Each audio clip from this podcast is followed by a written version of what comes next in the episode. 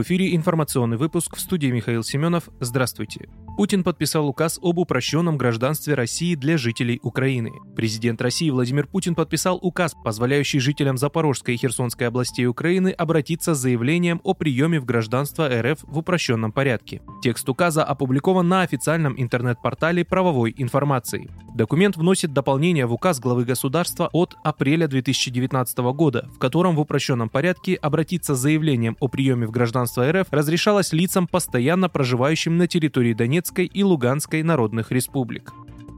Совет Федерации России одобрил закон об отмене верхней границы предельного возраста для военной службы. Законопроект о внесении изменений в Федеральный закон о воинской обязанности и военной службе был рассмотрен в трех чтениях и принят Государственной Думой России. Депутаты предложили отменить верхнюю границу предельного возраста, чтобы пополнить вооруженные силы России опытными кадрами. 159 сенаторов проголосовали за изменения, один воздержался. Закон передан президенту России Владимиру Путину для подписания ритейлеры начали завозить в Россию электронику в рамках параллельного импорта. Российские ритейлеры начали завозить в страну серую электронику, используя схему параллельного импорта, пишут известия. При этом сети опасаются закупать продукцию Apple. О начале тестовых закупок товаров в рамках параллельного импорта открыто заявила сеть M-Video. Параллельным импортом называется ввоз товаров в страну без разрешения правообладателя, например, при посредничестве третьих компаний.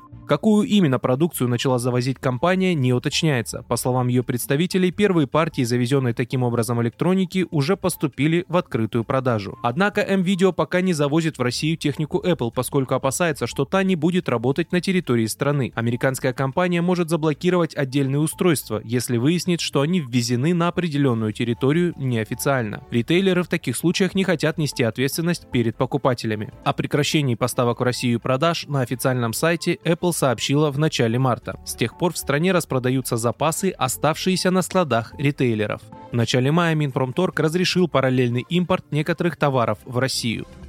Россия договорится о приеме карт МИР с двумя туристическими странами. В Центробанке заявили о намерении договориться о приеме карт российской платежной системы МИР с двумя туристическими странами. Об этом сообщила первый зампред ЦБ России Ольга Скоробогатова. По ее словам, достичь соглашений, в рамках которых страны будут интегрировать карты в свою финансовую систему, планируется предстоящим летом. Сейчас путешественники могут беспрепятственно снимать наличные с российских карт в 10 странах, среди которых Турция, Вьетнам, Армения, Узбекистан, Беларусь, Белоруссия, Казахстан, Кыргызстан, Таджикистан, Южная Осетия и Абхазия.